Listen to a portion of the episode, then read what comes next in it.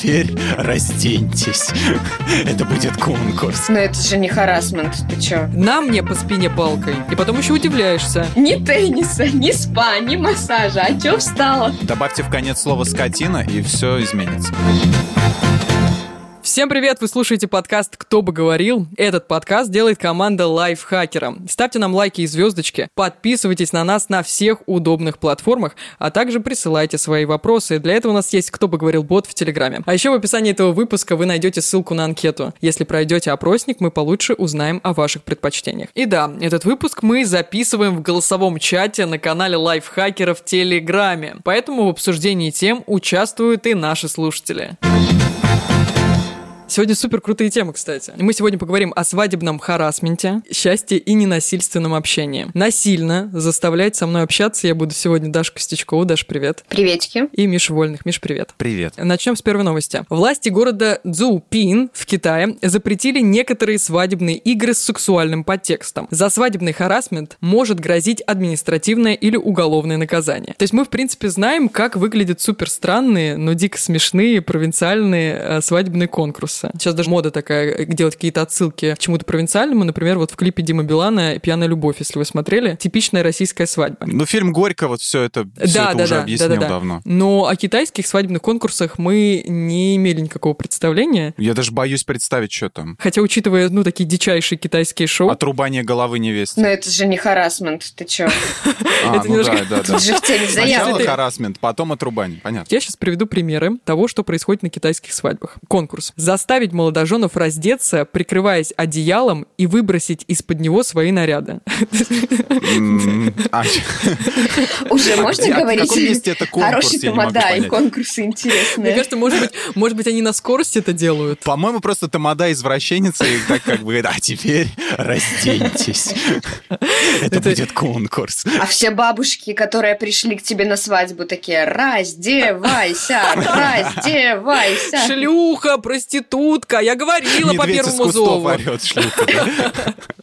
Да-да-да, причем эти бабушки будут уже вместе с лавочкой сидеть на моей свадьбе, ну, чтобы дополнительных стульев не покупать. Ладно, второй конкурс. Невесте нужно съесть колбасу на уровне паха жениха, сидя на корточках. Это точно не российские конкурсы. Вот, вот это, кстати, очень похоже на российский, потому что у нас э, вот эти все возможные штуки с продолговатыми предметами, шариками. Пошленькие. Ага. Да, шарики сзади там у девушки, а мужчина держится за бедра девушки сзади, и нужно вот лопнуть шарики. Вот это все очень похоже на российские конкурсы. Но в Китае, видите, эти конкурсы запретили, плюс запретили всяческие домогательства до подружек невесты. Ну вот что же они поцелуи. так. Сейчас на свадьбы перестанут ходить подружки невесты, иначе как бы зачем Сейчас все на свадьбу перестанут ходить, потому что зачем надо такой? Харасмента нету. Колбасу между пахой никто не ест, там. Паховую колбасу. Знаешь, как будет сейчас? Слушай, Свет, приглашаю тебя на свою свадьбу. Извини, конечно, но у тебя будут там вот э, колбасу будем есть с паха? Обниматься можно будет? Целовать кто-то будет Смотря меня? какую сервелат. Будет конкурс, где музыкальный инструмент гитара, а мужчина будет на мне играть. Кстати, это один из реальных конкурсов российских свадьб. Я хотела о нем чуть попозже рассказать. Если нет, то и не приду. Как вы вообще относитесь к такому закону, запрещающему вот такие э, пошлые празднества, Не, весельства? ну вот мне кажется, что в Китае лишь бы запретить. Там каждая вторая новость, и вторая, по-моему, новость, которую мы читаем, там запретили, запретили, вот все вечно запрещают. Было бы удивительно, если бы а, вышла новость сегодня в Китае не запретили. Вообще, хотя с другой стороны, люди-то взрослые, пускай сами решают, как им развлекаться. Пусть хоть тамада там какой. Ты сейчас в рамках Китая рассуждаешь, а вот в принципе, если бы это был не Китай, а просто вот, допустим, в России запретили вот такие Ой, увеселительные ну- конкурсы. Ну, не отталкиваясь от э, географии там и всего прочего. Вот почему запретили, ну, такие конкурсы? Потому что они похабные. В самой новости было сказано, почему они запретили их. Собственно, и потому что из-за этого страдают люди. После некоторых конкурсов люди чуть не погибли, кто-то там под машину М. чуть не попал, убегает. То есть там же запретили еще посыпание странными предметами. колбасы ходячей. Чем мы можем ответить Китаю вот в своих конкурсах? Может быть, вы были на какой-то крейзи свадьбе, в которой вас заставляли, не знаю, есть торт на коленях, там, не знаю, ну, это просто сейчас какие-то фантазии мои, извините. Какие-то придурочные свадебные конкурсы российские есть у вас какие-то Нет, я, я, слава богу, вот избегаю свадьбы вообще всеми, всеми правдами и неправдами, поэтому нет. Но по опыту друзей знаю, что все вот эти конкурсы, они, особенно в провинциях, они остались. По мне, так это вообще... Ну, я говорю, это же не зря в фильме «Горько» показывали, то есть, что, ребят, посмотрите на себя со стороны. Вот, вот это вот ваши свадьбы. Вы это действительно хотите продолжать? Или что-то уже пора изменить? Даш, у тебя были какие-то э, истории свадебные? У меня есть божественная свадебная история. Хвала небу, она произошла не со мной. С какой-то подругой, да, вымышленной, как обычно Не, нет, бывает? это было уже хорошо за полночь, чтобы вы понимали, то есть уровень адекватности как тамады, так и гостей уже зашкаливал. В общем, выбрали из э, всей этой тусовки парочку женщин, таких Так, устойчивых, хроника. максимально устойчивых, я бы сказала. За 30, да? За 150 кг, я бы сказала. Какая ты нетолерантная! И я говорю устойчивых. Бодишейминг. Так, цыц. Дальше. А вот понял, Вместе с ними в конкурсе участвовали, ну, человек, может быть, э, 10-8 мужчин. То есть женщины – это были елочки. Елочки растут в лесу, а мужчины были ежики. И, в общем, ежикам нужно было под музыку бегать вокруг елочек. А когда музыка заканчивалась, ежикам нужно было спрятаться под елочку. Сложно описать словами, что происходило в тот момент, когда на конкурсе выключалась музыка, и все умотанные по кругу далеко не молодые ежики со свистом А летели под свою елочку, а елочка, естественно, не устояла, елочку уронили. Чего? И это получалась такая каша. И тут выходит китайский тамада и говорит, вот у меня есть одеяло, угадайте, что сейчас будет. Выходит Дед Мороз и говорит, давайте поднимем елочку. Дети, да вы тут основательно накидались. То есть это не пошлый конкурс, ты просто рассказываешь, что он идиотский, да? Ну, как бы, да. А почему ты не участвовала? Вопрос такой. Или ну, потому что свадьба была два месяца назад в Бресте абсолютно неизвестных мне людей, а я просто помогала монтировать. Ну, ты же могла. Конечно, если бы я знала, что будут такие конкурсы, вряд ли бы я их пропустила. У тебя- Жизнь мимо нас проходит, понимаешь? Там ежики под, под эти, под елки заползают, а мы тут сидим. У тех, кто не хочет, одни отговорки, понимаешь? Вот с этого надо начинать. Хотела бы, Ну оказалось все, бы ну все раскусила, да. Нет, у меня вот э, конкурсы пошлые какие. Был конкурс э, «История с музыкальными инструментами». Я вот вначале про это начала. Пары выбираются, опять же, вот рандомные. Вот из-за чего я против тоже вот этих свадебных пошлых конкурсов, что тамада или ведущий, он насильно вытаскивает тебя... Из зоны комфорта. Да, ему нужно отработать конкурс, он вытягивает тебя для конкурса и плюс подставляет рандомного мужика, парня, не знаю, кого угодно. Старый Пал Петрович ко мне. В его представлении это весело. Ты должна просто светиться от счастья. Конечно. И вот я с этим старым Павлом Петровичем, пускай будет так, сажусь к нему на колени. И начинается конкурс, который называется «Музыкальные инструменты». И получается, что каждой паре дается задание. Ты арфа, ты гитара, ты скрипка. И определенные позы. Если ты гитара, то ты ложишься прямо на него, растягиваешься, и он вот этой рукой э, делает имитацию того, что он тебе играет. Если ты арфа, то нужно сесть на лицо. Я сейчас серьезно говорю. Если вы думали, что я говорилась, то нет. Нужно сесть на лицо мужчине и... Я, конечно, э, вроде бы неплохо помню, что такое арфа, но на всякий случай погуглю. Причем тут лицо? Короче, серьезно У людей что странные представления о музыкальных инструментах. Каждый видит арфу по-своему. задание было арфа, и девушка села на лицо мужчине и, сж- и начала сжимать ноги. Вот это насколько я помню. Не знаю, как это связано с арфой. Да ей было не важно, какой она музыкальный инструмент. Она выполнила то, зачем пришла на свадьбу. Вот Come on. это адище, ребята, вот это адище. При том, то, что девушку наверняка никто не звал. Она просто пришла и сделала. Пересела на иглу мужского одобрения. Девушка, у нас закончился конкурс, встаньте, пожалуйста. Это я на прошлой свадьбе как раз на музыкальных инструментах. Примерно так себя У тебя чувствовала. флешбеки сейчас Да, я просто рассказала. вспоминаешь. О, наш слушатель Алексей Полецкий сейчас подключится к разговору, очевидно, с историей трешового свадебного конкурса. Алексей, здравствуйте. Алексей, вы в эфире. Да, суть такая. Что Тамада кладет красивую женщину, ну, то есть самую красивую из предложенных, как бы, на свадьбе, не считая невесты. Жениха. Ага. да. И э, на нее кладет всякие там виноград, там что-то еще. На одежду прям сверху. Да, да, да, да, да, да. Нет, раздевает ее. Да я откуда знаю, вдруг уже... Мы Китай не обсуждаем больше. Соответственно, там и как бы в паховую зону как бы это все, ну, как бы просто на одежду. Ну, разумеется. Да, чтобы весело. Ну, колбасу в паховую. Виноград туда же. Девушки колбасу в паховую. Какой ужас. Девушки разные бывают. Ладно, ладно, Алексей, так, кладут. Это, соответственно, было уже на таком этапе, когда были там все пьяные, и э, вызвал он соответственно, такого инициативного мужчину, который там сильно как бы был пьяный, и тянул руку, очень жаждал поучаствовать. Мне кажется, не надо быть сильно инициативным, чтобы, чтобы Да. сделать то, что ты сейчас будешь рассказывать. Дали ему глаза и увели. И как он думал, что, ну, как бы, ну, и как и все думали, что сейчас его приведут, и ему там надо будет, как бы, вот, съесть с Закусывать. Да, да, да, вот, вот, вот, именно так, да. Но в этот момент, естественно, там Ада берет, ну, как бы, не самого там, ну, какого-то приятного мужчину, и, то есть, все это перекладывает на него, и мужчину кладет, соответственно, тоже там в паховую зону ему кладет, как бы, всякие там виноград и все такое.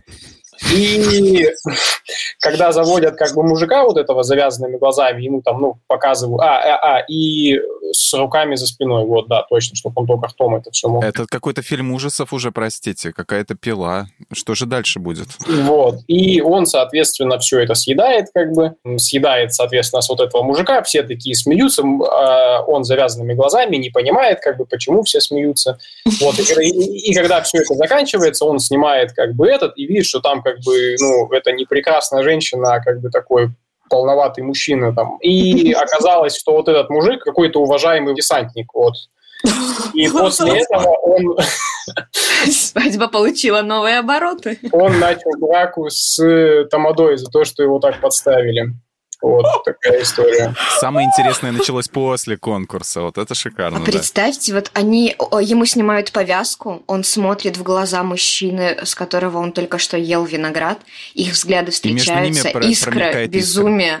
Да, и вот Да. продолжение свадьбы, это вот они вместе. Это что за Новый романс. фанфики? Практически так и было. Он начал кричать, что вы мне не сказали, там у него какие-то там еще друзья были, он там, Андрюха, ты-то как мог мне не сказать? Вот. Андрей лежал в этот момент. Он говорит, ну, Серег, мне очень приятно было. А он с салатом во рту такой, а что? Где? И где-то за дальним конечно. столиком одобрительно кивал китайский тамада.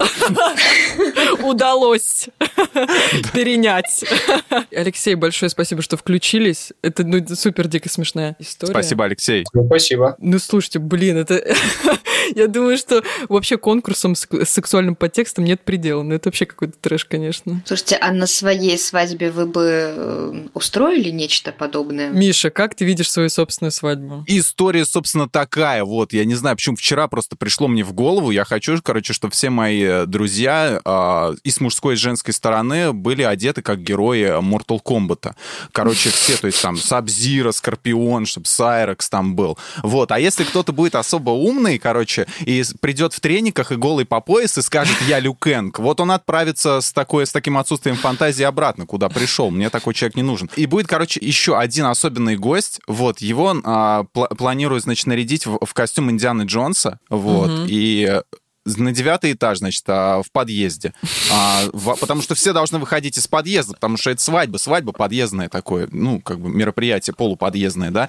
Вот, с девятого этажа катится валун, и он убегает, как Индиана Джонс с этим, от валуна. Вот, по ступенькам. Вот. А валун подкатывает кто-нибудь. И вот когда он выходит, выходит он, он произносит фразу э, из подъезда. Все гости стоят, молчат, и он произносит фразу Харрисона Форда, ну, из фильма «Звездные войны». I have a bad feeling about this. И все, и свадьба удалась. И, и дальше можно даже не праздновать. Вот. После такого перформанса. Миш, давай эту идею зафиксируем, да, чтобы это не было голословным. Вот прям напиши, Ага. напиши обязательно на бумаге. Я обязуюсь Ага, провести роли, свадьбу именно да. так. Роли такие-то, валун, Да. эм, э, Индиана Джонс и все прочее. Подпись и мне Да, на, да. на согласование. Пока все продумано только по подъездной части, к сожалению. Пока сценарий там только готов. Дальше, я думаю, ты мне поможешь как-нибудь там это, а, с арфой и со всеми остальными музыкальными инструментами. Давайте к следующей новости перейдем. Вторая новость. Ученые из Трентского университета в Италии выяснили, что люди, занимающиеся психологией и практикующие философию буддизма, гораздо счастливее. Испытуемые в течение 9 месяцев слушали познавательные лекции и занимались западными созерцательными практиками.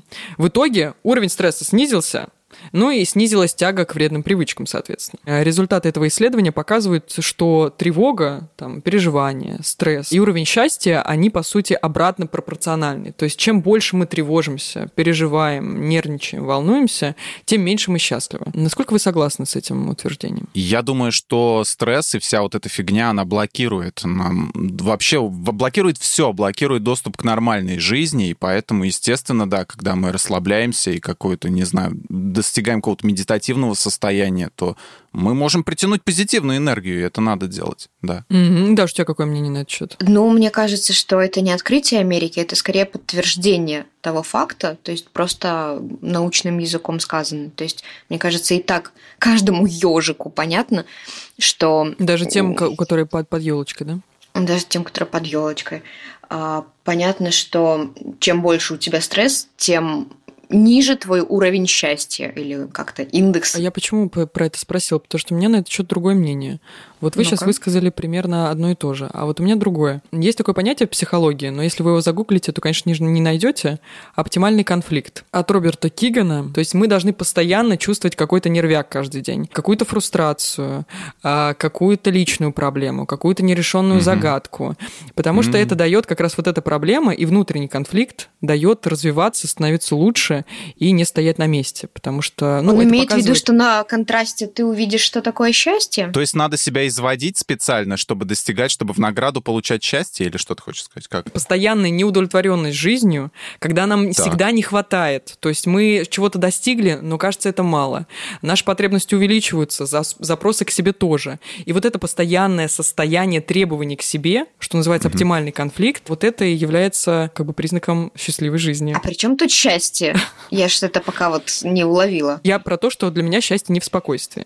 Вот если мне в скажут, чем для вот тебя меня, счастье? Если угу. мне скажут, что вот я там послушал психологические практики, посетила какие-то лекции, курсы, спросят ли меня, что я счастлива, я скажу, да нет, как-то обычно себя чувствую. Для меня как раз ты же не посетила, как ты можешь говорить э, заранее. Ну я нет, я очень я очень часто чувствую себя максимально спокойно. Очень часто смотрю угу. тоже психологические лекции, но при этом не скажу, что я счастлива. Для меня просто счастье в том, что я нахожусь в постоянной борьбе и не теряю интерес к жизни. То есть, по мнению товарища Клингана, мы, а, значит, когда мы изводим себя, когда мы максимально несчастливы, когда мы в плохом настроении, нас что-то заботит, мы счастливы.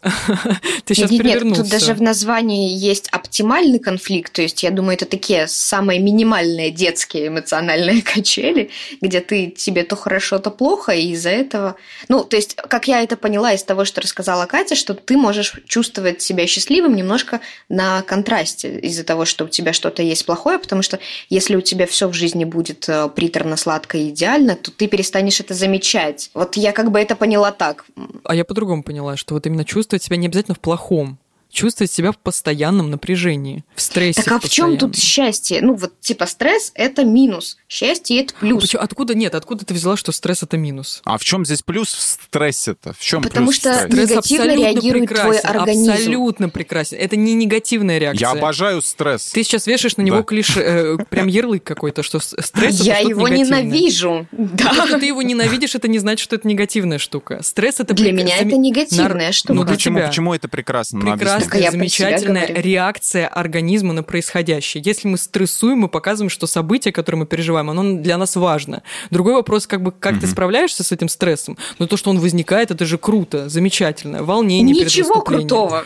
Супер. Лезут волосы, волнение перед выступлением. Даша, не стрессуй. Вот это волнение перед выступлением. Даша, не нервничай. Ты волнуешься сейчас, ты счастлива с нами, ты открылась. Это волнение, любое волнение перед выступлением, перед совещанием, перед, не знаю, чем-то там, собранием. А перед расстрелом волнение — это счастье? Э, Миш, Ну, то есть ты у стенки стоишь. меня не вот. расстреливай. Это Вернемся уже, немножко это в уже Китай. страх. Да, М. вернемся в Китай. В общем, вы меня поняли или нет? Честно, я не могу представить такой положительный стресс, который, после которого я выдохну и скажу, о, боже мой, как же это было хорошо. Ну, не Ну, знаю. Здесь, наверное, Катя имеет в виду не полную нервотрепку, а именно такое какое-то модерируемое чувство, то есть э, не совсем, а это все, когда все плохо, но когда тебя немножко так, ну, потряхивает, так немножко, ну, по-хорошему, такой бодрячок. Да, когда тебе мало существующего положения дел, и ты стремишься к большему. Из-за того, что тебе постоянно чего-то мало, ты чувствуешь какое-то внутреннее напряжение. Просто, понимаешь, ты все время говоришь о том, что это заставляет нас двигаться вперед. Это, да, это мотиватор, но к счастью, это имеет мало отношения, потому что двигаться вперед не равно счастье, понимаешь? Смотря для кого. Ты же спросила, как для меня. Я помню, что ты спрашивала, задавала мне этот вопрос. Я сказала, для меня счастье – это чувство, что Счастье такое для, легкое для тебя процесс или результат? Счастье вообще для меня мгновение. Вот. И, кстати, Мгновение не может узнать- длиться вперед, вот. То есть, Видимо, не узнаю. извини, Миша, тут меня это немножечко в стресс вогнали, и мой организм реагирует, так что живите теперь с этим. Счастье – это мгновение, и поймать его уже счастье. Вот так, коллеги. Вот я хотел бы узнать у вас, дамы, а счастье для вас это постоянная величина или переменная? Это чувство радости, моменты, эйфория или это пребывание в таком беспрерывном состоянии блаженства? К чему вы склоняетесь? Я уже ответила, что для меня это вот щелчок. Для тебя это эйфория, да. А для Даши, я так понимаю, она подходит к этому вопросу обстоятельно. И ей надо, чтобы была постоянная величина, так? Это не может быть постоянной величиной. Это может быть либо короткой, ну, либо какой-то период длинной. времени длится это может. Да, то есть я склоняюсь к тому, что если ты словила себя на чем-то приятном и сумела порадоваться, то ты испытала радость. А если у тебя получается в долгое время, хоть какое-то время пребывать в этом состоянии, то вот здесь уже можно словить счастье, условно так. Потому что эмоция радости, она как бы для меня не тождественна с полным ощущением счастья. Ну вот видишь, а у меня, Мгм. допустим, э, я четко разграничиваю, когда я просто радуюсь какому-то моменту, а когда я ощущаю, что я счастлива. Допустим, когда я купила себе собаку и привезла ее домой, это было счастье, это была не радость. Это вот было, я А ждала какая этого порода момента. собаки? Такса длинношерстная, э, карликовая, А, если это очень важно. Зовут Пуша. не, прикольно. И в этот момент я точно понимаю, что это было счастье, и это ну ни с чем не спутаешь. Это вот не та обыденная радость, которая мне доставляет там каждый день какие-то вещи. Или там э, какое-то предложение по работе. Я помню четко, как я ехала в электричке, плакала и плакала от счастья. И никогда это не повторится. Вот у меня несколько там 3-4 момента за жизнь было, чтобы можно было сказать, что вот в этот момент была я счастлива. Все остальное я понимаю. Радуюсь я каждый день. Вот я радуюсь от того, что просто кофе выпила. Но сказать, что я счастлива в этот момент, да нет, просто радуюсь тому, что ну мне приятно. Это просто какой-то всплеск эмоций моментный. Да, да, да. Вот так. Мгм. Смотрите, про счастье тогда. Окей, у всех там разное понимание счастья. Очень, мне кажется, интересный вопрос вообще про деньги. В деньгах ли счастье? Я просто долго подступалась к Деньги — этому. это способ получения счастья случаях. да. Так, есть, и все. Да. И все, Ну да, да, ну как да. бы, ну, понимаешь, любая мечта твоя, то есть я там хочу, там, не знаю, хорошо жить, съездить куда-нибудь, все всегда упирается в деньги. Вот. И в то, как, как, насколько они у тебя постоянны. Вот так вот. Я тоже, кстати, с этим согласна. Да, что что ты хотел сказать, а кармане. то я... Да, да, я Ага. к тому, что вот э, это очень классное ощущение, когда ты, например, занимаешься каким-то делом и понимаешь, так, я хочу есть, условно, там, самый простой пример. И такая, «М, чего же я хочу? О, Я хочу утку запеченную. И берешь ее, заказываешь, тебе ее привозят, а, и ты ее ешь, Мгм. и ты чувствуешь себя в каком-то радости или счастье, кто для себя как разграничит. мгм. А если у тебя очень напряженная финансовая ситуация, вряд ли ты себе вот так вот, вот не в праздник позволишь м, там, Уточку уточку, ну, то есть ни чебурек, ни беляш, там, не знаю, ни ролл там, вот. А, Жесть какую-то вы рассказываете, Дарья. Никогда не ела. Ролтон.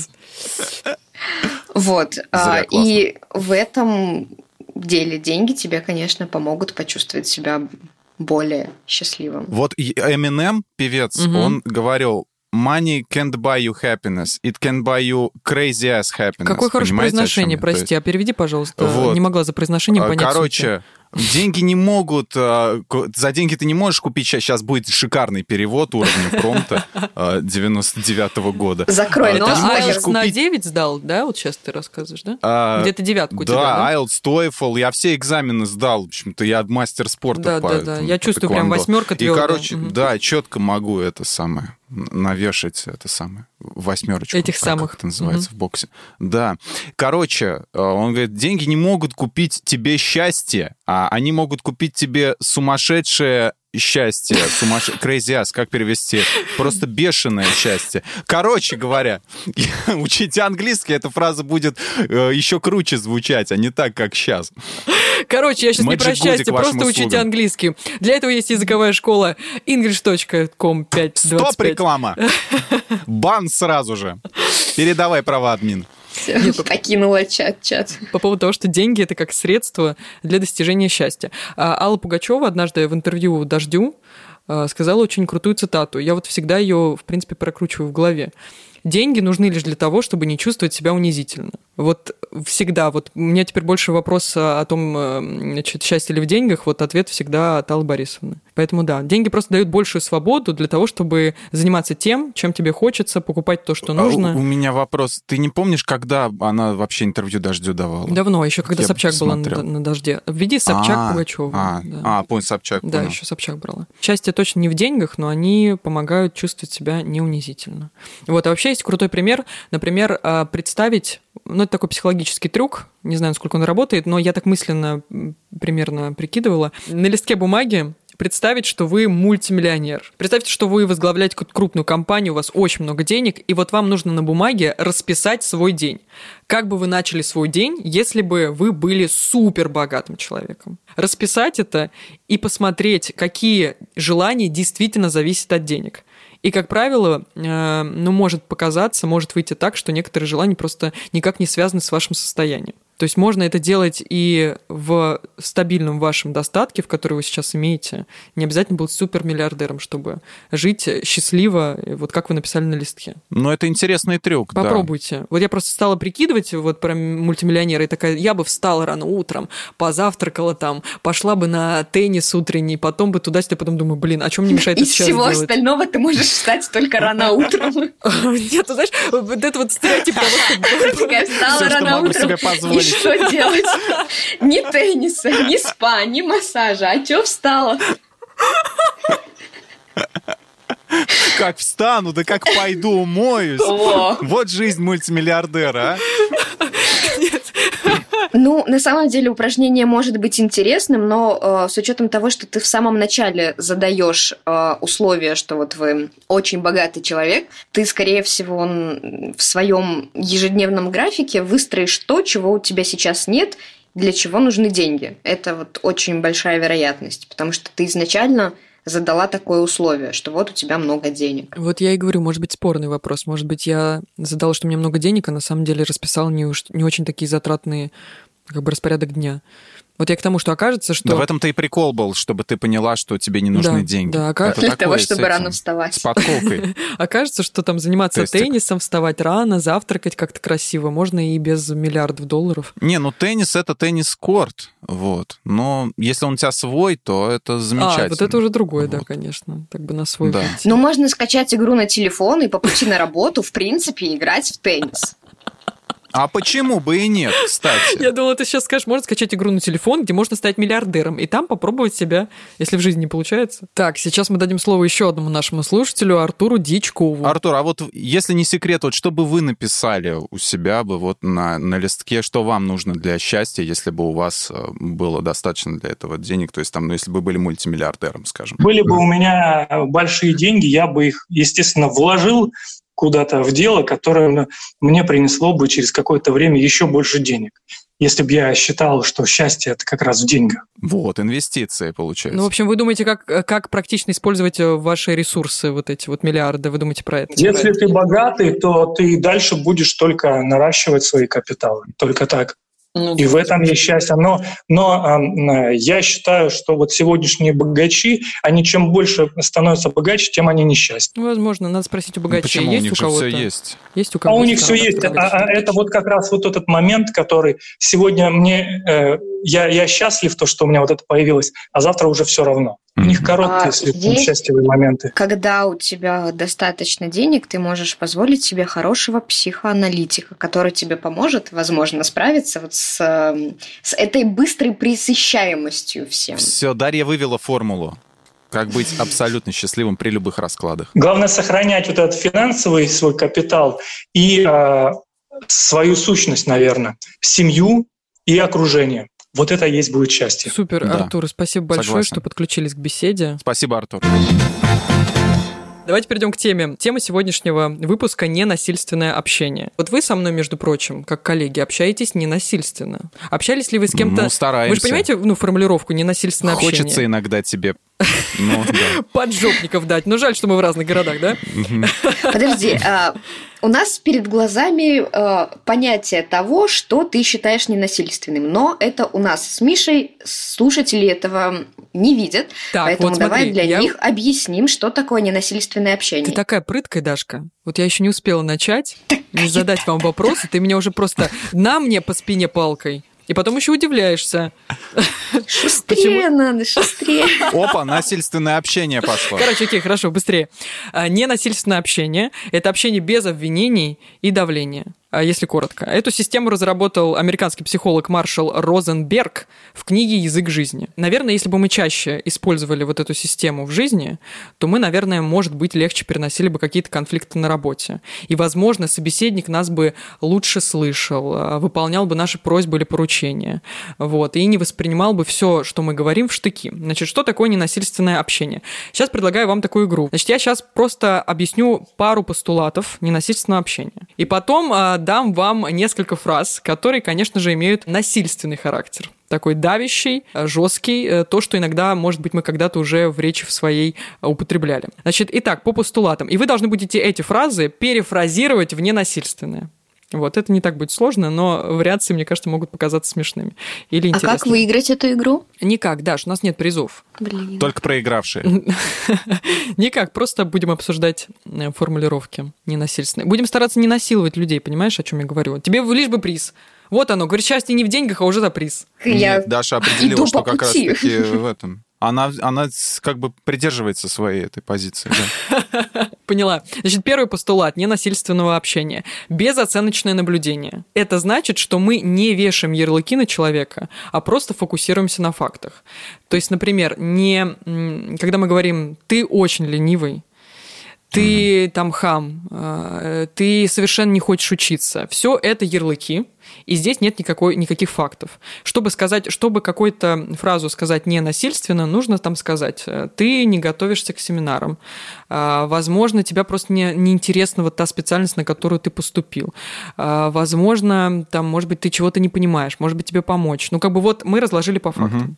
А до этого мы просто оскорбили, навесили ярлык. Это безоценочное наблюдение. Это вот признак ненасильственного общения. Второй постулат, их будет три, коротко, это отсутствие обвинений. То есть, когда мы там говорим э, сыну, дочке, сестре, брату младшему э, или подруге, которая опаздывает, ты вечно опаздываешь, ты меня достал, я просто не могу тебя уже выдерживать. Это мы обвиняем собеседника, а чувствовать виноватым никому, собственно говоря, не нравится. Вот, поэтому, чтобы заменить вот эту формулировку на ненасильственную, можно сказать, слушай, меня, честно говоря, у меня очень мало времени всегда, меня это так сильно выводит, и так меня это злит, и было бы лучше, если бы ты не опаздывала, правда. Например. И третий постулат – это избегать повелительного наклонения. То есть, например, выключи телефон, убери, не знаю, что-нибудь, убери руки со стола или положи руки на стол.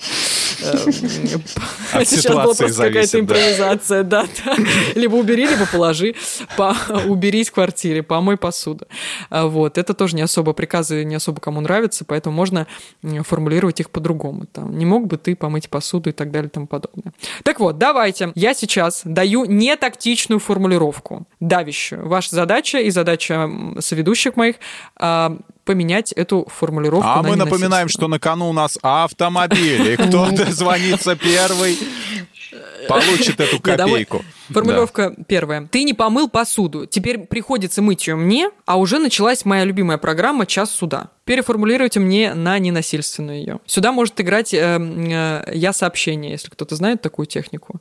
Когда мы не обвиняем человека, не выкаем, а говорим, что важно для нас. Так, Даша, Все Миша. переводим на себя. Я, значит так. Ты не помыл посуду. Не была бы ли ты, не был бы ли ты так любезен помыть мою посуду, Подожди, это ты- прежде чем я Стоп. смог бы наслади- Ага. так, насладиться Ага. моей любимой передачей «Час суда».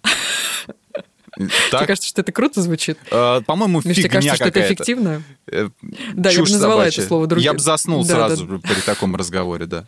Поэффективнее что-то. Даш, Ну смотри, с первой фразой проблемы я не вижу. Ты не помыл посуду. Это констатация факта. Да? Ну, ты никого Так. этим не обижаешь, ничего. Дальше. Теперь ее приходится мыть мне. Ага. А уже началась любимая передача. Очень жаль, Добавьте в конец слово «скотина», и все изменится.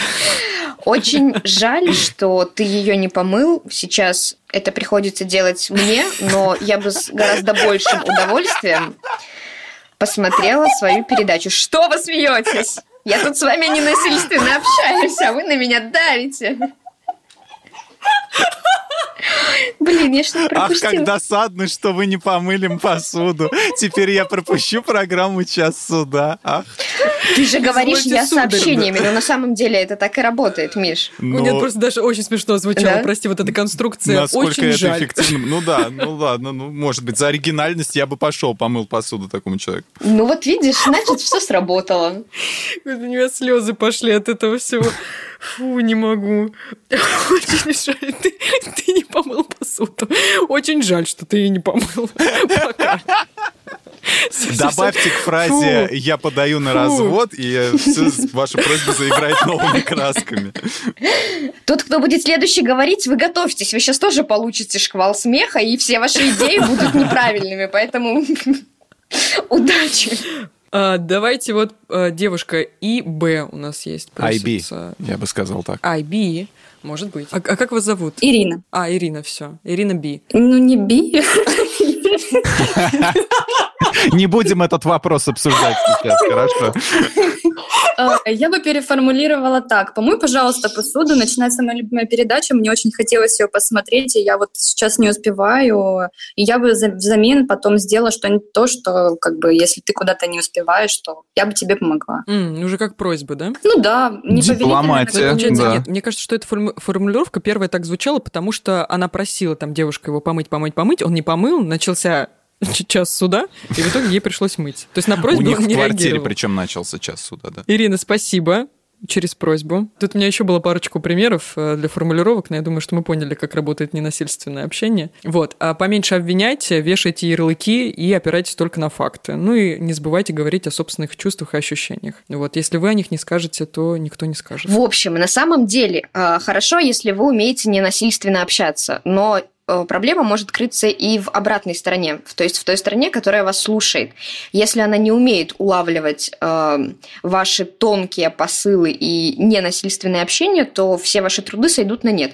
Про что я Мгм. говорю? Была у меня история, когда мы поругались с подругой, и я ей сказала, что она поступила по-свински. В моем понимании, поправьте меня, если я ошибаюсь, может быть, я всю эту жизнь жила с ощущением собственной правоты. Давай попробуем. А тут оказывается, что нет. Я не назва... Она обиделась на то, что я назвала ее свиньей. Но я ей очень пыталась объяснить, что поступить по-свински это не равно быть свиньей. Это характеристика поступка, но не ее. Человек упорно отказывался это понимать и слушать. Она такая, все, ты назвала меня свиньей, да мы же больше не дружим, все вот это вот. Ну, то есть а, я очень пыталась э, охарактеризовать ее поступок, то, как я это вижу, а, при этом не задеть, да, но ничего из этого не получилось, потому что человек абсолютно не понял мое ненасильственное общение. Но вы потом помирились? Ты пришла с этим, с носиком, как хрюшки, и сказала, прости меня. Нет? Нет. Ну, это обратная сторона метонимии, или как она, синегдыха. Чего? Ну, короче, Ну, то есть, ну, переноса вот этого. Ты Очень- ну давай, не умничай. Переноса какой-то части характеристики на общее целое. То есть поступок свинский, из-за этого я свинья. Да человек услышал Эм, просто я не- то, что хотел услышать. Вот. Ему лишь бы да, оскорбиться наверное, было. наверное. Вот. И я Наверное. к тому, что даже если вы используете ненасильственное общение, научите его принципам вторую сторону, до которой вы хотите донести свою мысль. Иначе, как бы вы ни старались, это все может пойти прахом. Слушай, ну можно можно было употребить вот э, про вторую сторону, вторую сторону про себя давай. Можно было употребить тогда, я понимаю, что ты привыкла, допустим, называть поступок свинским, но можно было употребить там, ты поступила, ну, не знаю, другое слово, ужасно, плохо, не знаю. Хотя плохо это тоже оценка. Хотя вот опять поступила по-свински, это обвинение плюс оценка. Это не обвинение. Надо было сказать так, Понимаешь? ты поступила не так, как я ожидала. Вот. Не могла бы ты в следующий Вот, раз кстати. поступить так, как я бы ожидала бы. Вообще. Кстати, да, между прочим. И то, научи поступила ее воспринимать это все правильно. Вот. Чтобы с ее стороны тоже проблем не было. Вот. Парируй, Даш, про то, что это оценка плюс обвинение. Ты поступила по-свински. Плюс ярлык еще, который можно... Нет, это сейчас идет... Ярлык свиньи. Вот, и ты туда же. Еще раз говорю. а, Констатация факта «ты поступила» — это не обвинение. Ну, то есть... э, Это факт, хорошо, правильно, Ну. да. Ты поступила так. Но так, как ты поступила, это уже вот оценка плюс, плюс что? Оценка твоя. По-свински. Что это такое? Для тебя по-свински, для нее Да, нет. так а ты можешь сказать, ты поступила, по моему мнению, нехорошо. Это точно такая же оценка. То есть это ну, абсолютно равно. Ты не можешь говорить не собственной оценки, иначе ты говоришь либо ты констатируешь факт, который очень легко Катя Ну, может здесь парировать на была обвинение. выбрана такая. Да, ну то есть, ну по сути, я не вижу катастрофу в этой а, формулировке, я вижу в ре- катастрофу в реакции человека на нее. А реакция просто была не такой, какой ты ожидала. Вот и все. У нее такая реакция на происходящее. Ну вот смотри, ты говоришь, что проблема не в формулировке. Если мы говорим о ненасильственном общении, ты могла бы вообще в принципе не говорить, что ее поступок свинский, не оценивать его вообще, а просто сказать, меня твой поступок задел. Как бы давать ему оценку я не буду. Если ты считаешь, что он окей, то как бы нам не по пути особо. Вот, кстати, хороший вариант, да. Это можно взять на заметку. Занимаетесь ли вы спортом? Если да, то каким? Как найти свой вид активности, если не любишь тренажерный зал? Я занимаюсь спортом, а, значит, я катаюсь на скейте в игре Тони Хоук про скейтер. Вот. И я считаю, что это тот еще спорт. У Много Тони калорий Хоука, сжигается ну, у Блин, Тони слушай, Хоука. счетчик калорий, надо мод такой сделать, чтобы счетчик был калорий у Тони Хоука. Да он и так, в принципе, не, не толстенький. Вот. А у И тебя считаю, киберспорт, да? В принципе, Ну, спорт не киберспорт, фигурирует. да, да, ну, да, не, ну, в некотором роде, можно так сказать, да. А еще я в детстве я любил а, теннисный мячик об стену кидать, это был тот еще спорт. Когда я в лампу зарядил. Слушай, есть сквош, попробуй. Сквош нет, не пробовал. Попробовал я говорю, я лампу разбил этим мячиком примерно и теннисным. то же. После этого я не играл в эту игру. Я тоже как-то в детстве, вот ты разбила лампу, сейчас мне воспоминания из прошлого флешбэк, разбила брату зубы. Потому что Вьетнамские хотела быть... э, Это было насильственное общение или что? Разбила брату зубы палкой, Ты его потому что очень посуду, хотела что быть по... Да слушайте, да слушайте, просто разбила брату зубы палкой, потому что очень хотела быть похожей на Джеки Чана, окей? В результате он стал похож на Джеки Чана или что?